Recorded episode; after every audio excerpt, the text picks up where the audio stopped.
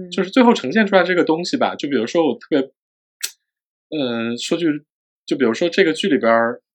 说句政治不正确的话啊，嗯，就是所有的男演员演的都还不错，所有女演员演的真的都不怎么样。 而且这点非常的微妙，就是如果你说这个里面有一些女演员演的不好，我觉得没关系，但是可怕的是他们的水准非常统一的不好，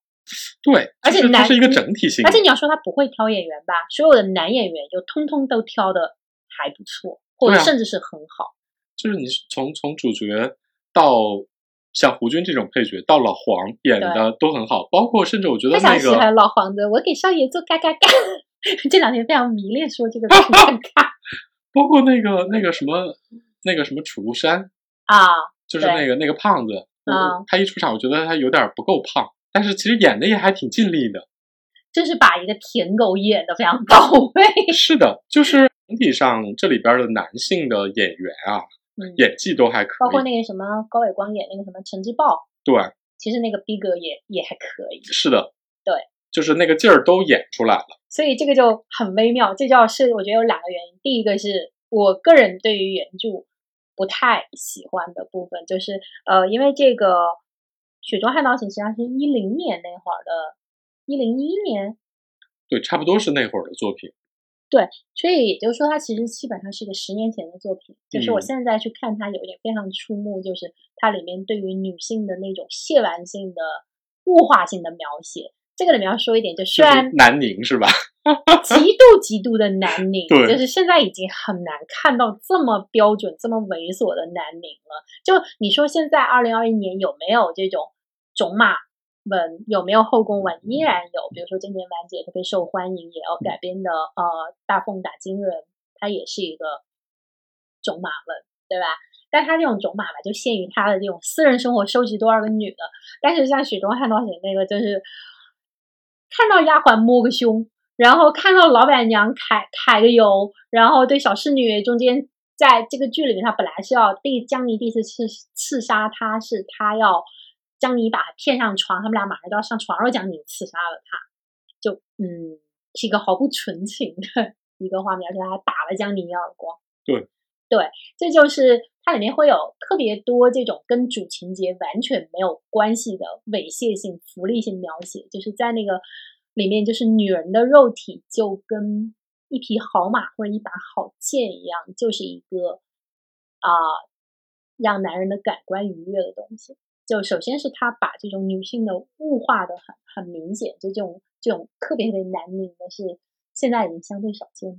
至少在大神级别啊，就是大神这个级别的作品里，现在嗯已经很少有这样的描写了。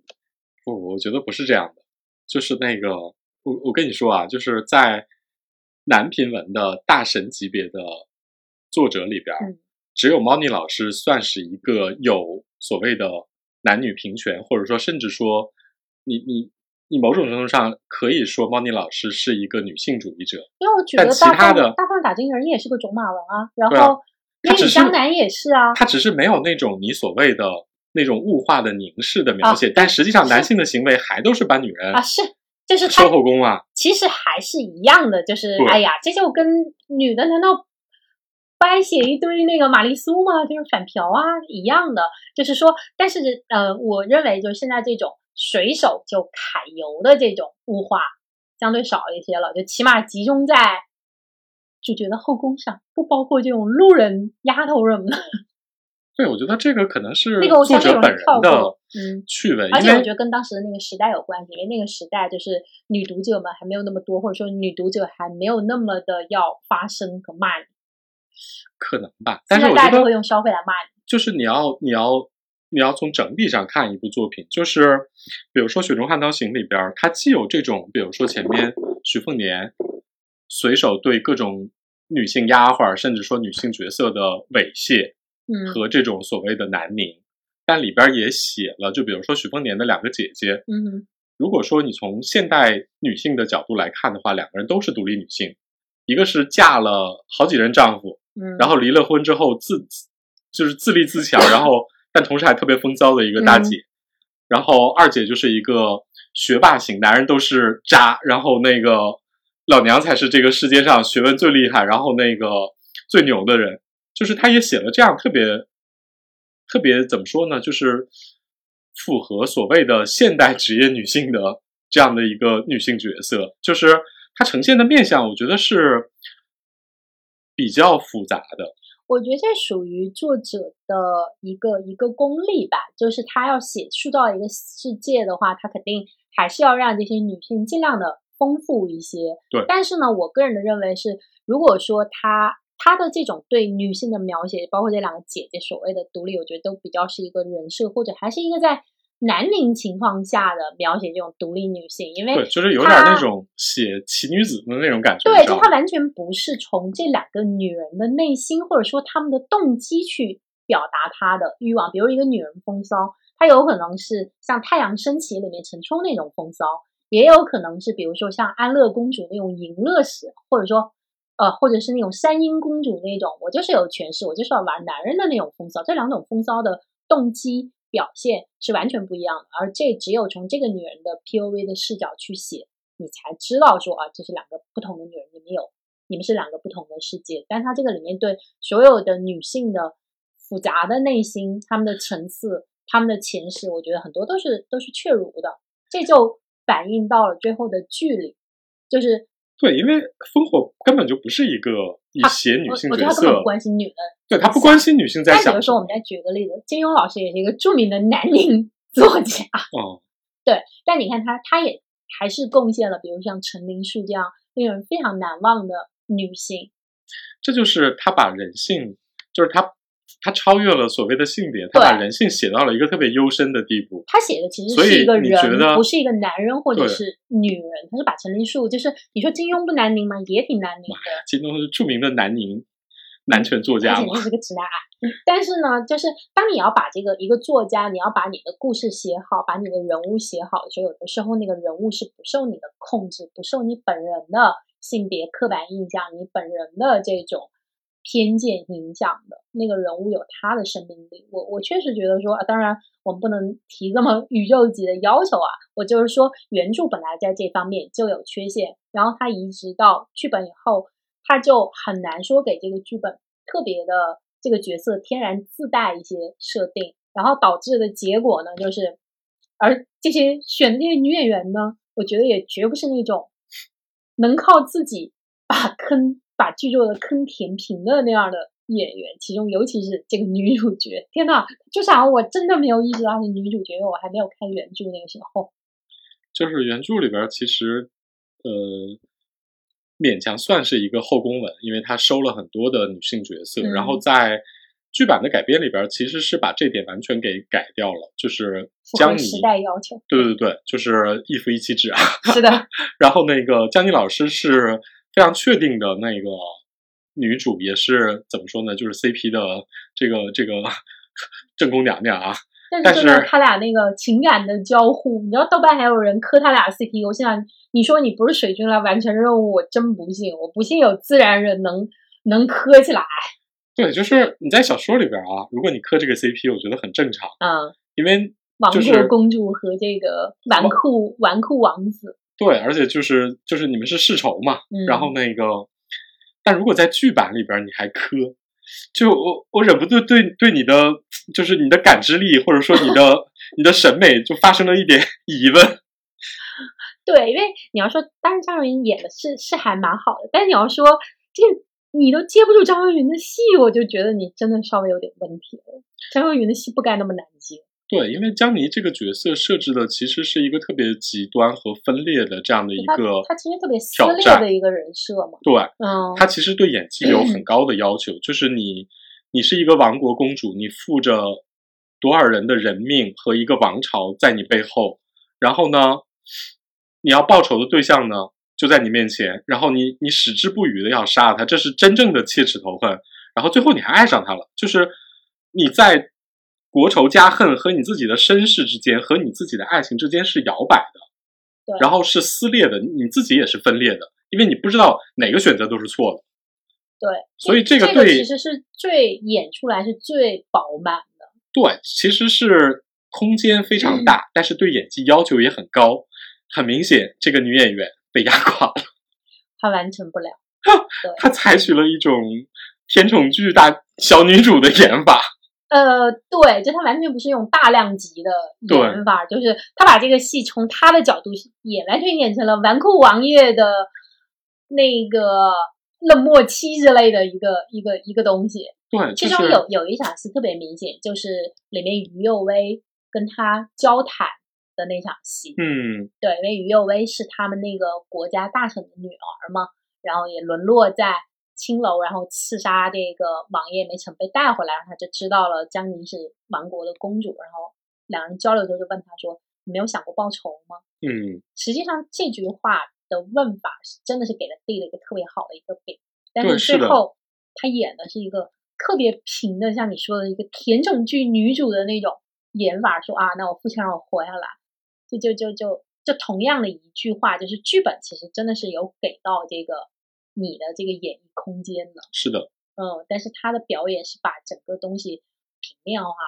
就演到那儿的时候，我就心想，哇，这戏演来了，就是那个情啊绪爆发、演技爆发的时刻来了，没有想到处理的也特别平，就是他他就这么划过去了，然后我心想，嗯，你是傻子吗？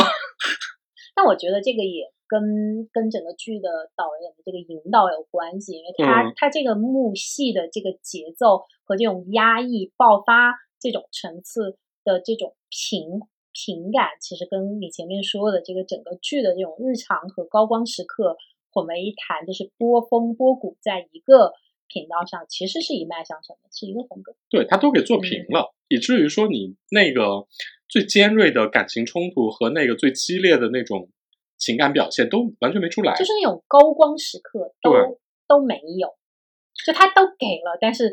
但是他好像前面没有一个路标告诉你说这是高光时刻，或者有一个路标告诉你是高光时刻，然后你看半天高光呢，高光呢，怎么就过去了？对，刚才出现高光了吗？就很多演员有一些声嘶力竭的演法，就是虽然说不演太的不太高高级级，嗯但是至少会告诉你说， 这此里刻是是高光，是不是高光？对，此刻你应该哭，或者说此刻你应该被我感动，但 这个都没有。对，就是如果演技不够，还是歇斯底里一点的好，不要强行克制。因为比如说像呃这种对戏，就他跟张若昀就就感觉各演各的，你知道吗？嗯比，如说像呃那个徐凤年跟他父亲徐少，就是张若昀和那个胡军两父子，就是刚见面那场戏。嗯其实那场戏看起来挺好玩的，但其实不好演，因对为你演的不好就非常尴尬，就是一个老父亲，一个权势赫赫的老父亲，不知为何一定要跪舔自己的儿子，然后儿子还一副，哎，算了，今天放你一马。这样的一个颠覆性的父子关系，你要你要把它演的不尴尬，还挺挺好玩儿。我觉得这也需要双方对喜剧的这个节奏点的一个一个把控和我们互相这个点能把上。嗯，对，这个里面就看出来说，哦，这俩人喜接啊。所以啊，就是所以为什么所有的还是那句话，为什么所有的女演员差的这么平均？这个就怎么说呢？这个就不是一个从剧本或者是说改编的角度，甚至这是另外一个问题了。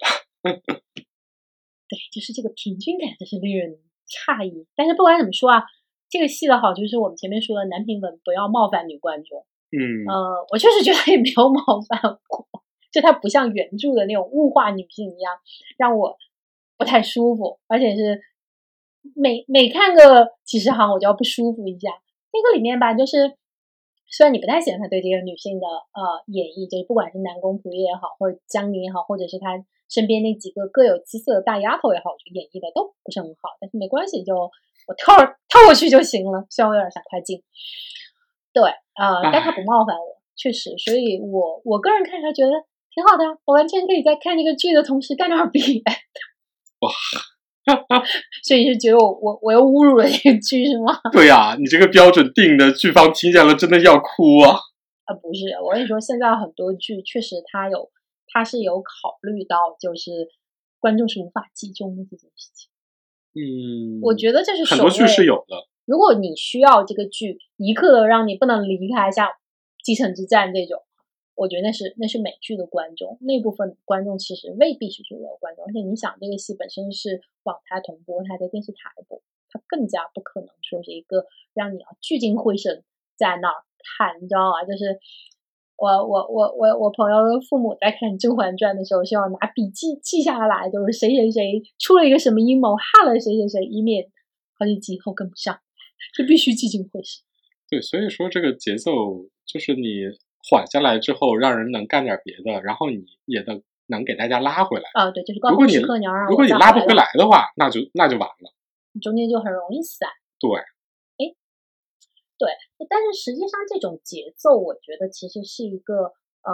是一个刺激的目标，它实际上跟整个剧的戏剧目戏剧目的相关。嗯，嗯，这个戏有一个问题，就是它，你看前面几集，你不知道主角的动机是什么，或者说他的最大的欲求，他的缺陷是什么，因为他看起来人生，他一出场就是流量巨星，他没有对任何要担心的，他老父亲年富力强，权倾天下，他就算在外面混得再不好，回家也无非继承皇位。对，这个戏给的就是主角徐凤年的这个，就是主角的压力和动力在哪里，主角的任务目标是什么，其实给的有点有点拖沓，或者是有点晚。我觉得他好像有给，但是他那种有给呢，是我自己在这儿揣摩的。他给的就是一些特别表面化的东西，就比如对说我出去游历是因为我不想跟啊王室联姻，但我觉得这种都是刺激子级对目标、啊，就是这是这全是一些外在给你的压力而且是这什个么东？西不是你内心的渴就是望，你内心到底我自己的人生的志向是什么？我对这个世界的期待是什么？我自己的任务是什么？这个其实他可能是想慢慢的给，但是你在前几集的话，你就会觉得说徐凤年在一个各方面都有非常强力的支持，就在一个非常优渥的环境里边儿，然后悠哉悠哉的，反正一边儿呃查着凶手，一边儿那个展示自己有多纨绔，你不知道这个人真正内心在哪里，而且经过了那么多集，你还没看出来，我觉得这个对就是有问题的。我觉得这种一般这种动机，你要么是励志，呃，要不然就是一开始就展示你有一个巨大的缺陷，你其实为之所困扰，你需要改变它。比如说像《庆余年》，其实你就能看出范闲一开始他就是带着一个特别强的地方，就是搞清楚我是谁，我母亲怎么死的，我父亲对是谁，就他有一是个你至少要让观众非常明确的知道你的任务是什么。大人物吧。对，就嗯是《再庆余年》分解的此主此线就是我要找出我是谁。对，然后那个就是大家一开始就知道你特别明确的，你你你要去认爹，嗯，然后这个认爹的过程之中，小蝌蚪找爸爸。对对对对，然后这个大家是特别能够带入的，跟着你一起往下走，并且对在这个过程之中不断的有悬疑的东西抛出来，让你不停的跟着走而。且你你其实是在解谜嘛。对，那你解谜的底层逻辑是，你目在标自是非常问清晰的我是谁？但是我比如是说怎么像来的徐凤年，你看到现在，你觉得说徐凤年老师好像什么理由都可以。对，就是那种如果说是所谓的迫于外部压力也可以。然后呢，你说你他自己的想法是什么呢？是那种中二的叛逆期还是什么之类的？就是他没有给观众一个非常强力的东西所以。他缺一句 slogan，你知道吗？嗯，就是像海贼王一样，一开始就提我是要征服大海的男人。就是虽然很虚啊，但是起码我们知道你大目标是这个，然后你后面干了很多事儿都是冲着这个去。当然，你可以在励志以后走很多的弯路，甚至你放弃你的志愿，这个都是好看的。但是这个不管是走弯路也好，放弃也好，前提是那个目标已经立在那儿了。对我们就是看你怎么必须到达你的目标。你哪怕是先立一个假目标，你也得告诉大对家那个目标是什么，对，然后最后把它打破，才哪显得怕有找震错撼。爹，对，你也得先找爹。是的，你得让观众跟着你走，你要让观众特别散漫的就这么一边做着饭一边看那个纨绔子弟的呃网网页生活，那这个节奏就有问题。虽然这也也是一个种田文吧，但是这不是这个量级的剧集，呃，能够呈现出来的一个一个结构。对我我不知道发生什么，因为嗯，就像你说的，你要么是外部，就是比如说北凉，就是面临朝廷的一个特别大的猜忌，生这存个问题嘛，呃，对，这个在原著里其实是有通过各种叙述去写着他父亲面嗯临的猜忌啊，然后朝廷其他人那个背叛他爹投敌啊，就是隐隐约约都在铺这个线。但这个里面反而你觉得北凉不是挺稳固的吗？除了皇上要逼你婚之外，没有别的问题啊。这点就还这是嗯个外部压力不太有，然后他个对人，你觉得？呃，一般来说，这种的写法特别重要，就像《继承之战》一样，是一个，就是你你有一个父父子关系的问题。嗯，没有啊，你爹恨不得你爹恨不得甜蜜好吗？如果说有人觉得有问题，是你爹担心你们的关系有问题，然后嗯他也没有任何，也几乎没有什么多敌问题。那个陈之豹在他爹支持下，对他也没有也没有什么威胁。然后他自己的亲弟弟呢，又那么的崇拜他，所以他他的压力是什么？他他的自我否定和他的确认是什么根本看不出来。就好像第一集里边儿，跟随他的老黄就不断的对他说：“少爷啊，嗯你应该学武啊。学武不吃亏，学武不上当，是吧？对，而且你想着是一 个家里边有这么好的条件，天下武学秘籍嗯任你挑选，而且你是处在一个其实还挺有压力的环境下，对就是什么刺杀之类的不停的跟着你，你你这会儿学武是特别理所应当的，但是徐凤年就是不学，这个其实是给大家留下了一个疑问，就学面是嗯你为什么不学？嗯你在这样一个应该学而且有特别好的条件去学的情况下，你不学，是你内心的最初的你自己的人生的目标跟这个是不是有冲突？嗯，这个其实是应该给观众讲明白，或者说至少要把这个线头留足，嗯，到最后揭示出让来人。知道这里有一个炸弹。对，因为等于说徐凤年最开始他是一个面临追杀，然后呢，他开始追凶，回到了北凉，整个北凉县，然后下一个县就是他自己去学武了。嗯就是那个最感人的情节，老黄老黄死了这个对情节也发生在这个转变过程之中。这时候你至，少所以哦要他学不让学武是一件很重要的事儿。很重要的嗯事情，这是一个对主线，所以等于说你一开始就把线头抛出来了。就是敏感的观众当然会知道这是一个问题，嗯，你应该埋足够的东西，让大家对这个东西发生越来越多的兴趣，而嗯不是到最后，我觉得他回了北狼之后就开始追查谁谁是杀我的凶手，然后怎么怎么样，大家已经把这事儿完全忘了，对，但因为你不需要武功啊，对啊，因为这个是一个外外在的压力，而且对说实话，在你爹全是滔天，然后就你们家主场，然后有人追杀你，这事儿有那么大吗？对或者有那么紧迫吗？你你简直是在你的主场里能调动天眼的情况下，有人追杀你。对，我所觉得以这种压力是很小，而且原著里其实好像他母亲的去世是一件对他们家庭冲击特别大的事儿。对这个里面好像前面也完全没提。就是它这个铺陈，我觉得有点儿慢。就是以现嗯在的剧的节奏说来说的话，就是对这个人内心的，不管说是情感缺陷，还是说他自己的任务的主任务的交代，我觉得都，你你至少看，我觉得至少看到前六集你都看不太出来，嗯，这个这个对还是有点儿问题。实际上，它的还是我们前面说怎么区分一个人和另是什么区分开一个人和另一个人。除了这种外在情节之外，他本人的动机、他的欲望、他的恐惧，都是让他成为独一无二的人的地方。但是这个地方，如果你没有给的很清晰，大家就会觉得，嗯，这不又一个范闲吗？这也对真我我是，觉得这个是不是靠演员的演技好，本人演技好就能够把它完全抹平的？可能是的，嗯，这个还是需要，就是我觉得其实就是整个戏的节奏和最后烘托出来的这个，嗯，足够多的细节才能够共同帮助演员来完成。因为我觉得其实徐若云老师的呃张若昀老师的这个演技还是撑得起来的，但是你你给到他东西，就是他能足够完成，然后你对给他没那么好的时候吧，他也能抹平一些。但是如果是呃根本性的问题的话，我觉得这不是一个演员本人说我我把这事儿给给给弄平了。对，就是这种节奏，我觉得像这个线头就留的特别少，但比如说像老黄那个线头就嗯留的特别多，哦、就一开始始所有人都知道老黄肯定不简单。说着说老黄要死人了，对啊，就是呃就是嗯我我我觉得，如果非原著粉儿的话，倒未必能知道老黄要死，但是所有人嗯不应是该都知道 老这黄种对主角特别重要的朋友是一定会被一一定牺会死牲的。对，你看剧你看多了都知道你。忘了《失控玩家》里他那个朋友吗？啊那个朋友一出场，你就想这个朋友将来一定是他的一个推动 力。对，就是如果你是女主的话，就是大家只知道你不会死，但如果你是相貌平平，比如说年纪特别大的男配，那你注定要死。 而且你还是也天天要说，哎，干完这一单，我明天就退休了。是的，是的，一定要立这种 flag， 对，然后大家就知道哦，他后面要哦死。 笑死 了。而且你还有一像那个好莱坞吐槽烂俗套路里面说，嗯，然后你还一定有一个盛大的葬礼，主要是为了方便主角来对着你的目标，对着你的墓碑说出他的目标，以及对方便导演拍中远 镜。唉，就是帮助主角成长。嗯是的，就是一个老工具人儿了。是的，是的。